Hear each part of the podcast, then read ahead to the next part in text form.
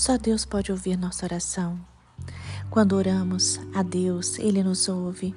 Ele está sempre ao nosso lado, nos consolando, nos fortalecendo.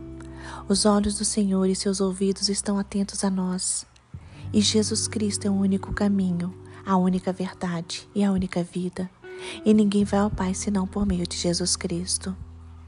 Só Deus pode perdoar nossos pecados. Precisamos do perdão divino porque somos pecadores. O sangue de Jesus Cristo pode apagar nossos pecados.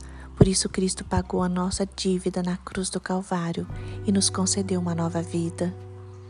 Só Deus pode sarar nossa terra e nossa nação. Só Deus pode restaurar a harmonia, a paz e a saúde pública.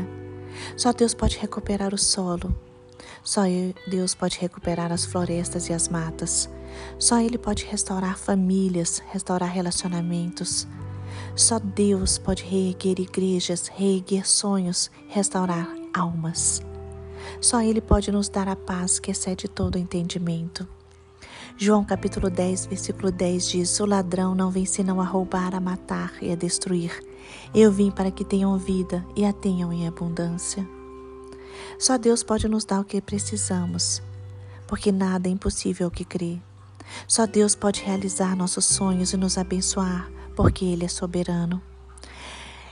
No livro de Mateus, capítulo 8, existe uma história de um homem que tinha lepra. Essa lepra consumia sua saúde, sua pele e o afastava de uma vida saudável, de uma vida social, porque ele tinha que ficar em isolamento.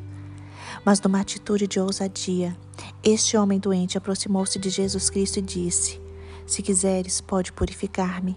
E Jesus respondeu: Eu quero, fica limpo. Na mesma hora, aquele homem doente deixou de ser um leproso e ficou curado. Faça como este homem hoje. Fale com Deus, porque só Ele pode mudar situações. Só Ele tem o poder de fazer o impossível acontecer, porque o Deus que cremos tudo pode fazer. Hoje, se você está diante de algum problema, de alguma luta, peça ajuda ao Senhor. Abra seu coração no altar do Pai.